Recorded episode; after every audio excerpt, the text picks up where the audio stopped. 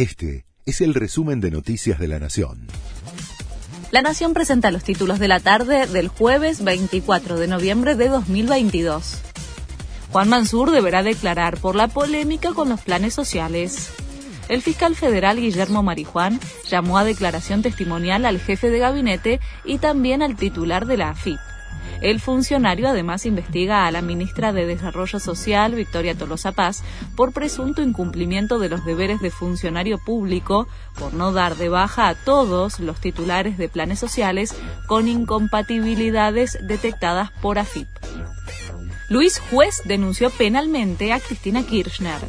El senador del PRO acusó a la vicepresidenta de haber incumplido la orden de designarlo a él en el Consejo de la Magistratura dispuesta por la Corte. En paralelo, el máximo tribunal analiza hoy si le toma juramento al kirchnerista Martín Doñate para esa banca. Nuevo avance en la cotización del dólar blue. En la City porteña sube 6 pesos contra el cierre previo y se consigue a 318 pesos.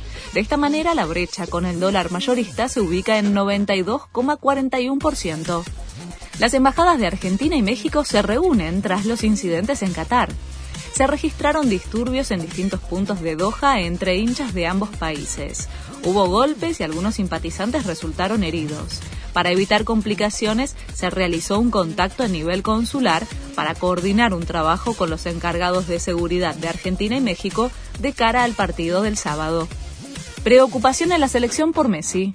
El capitán padece complicaciones en el gemelo de la pierna izquierda. El rosarino hizo kinesiología durante la mañana y luego se sumó a la práctica con sus compañeros.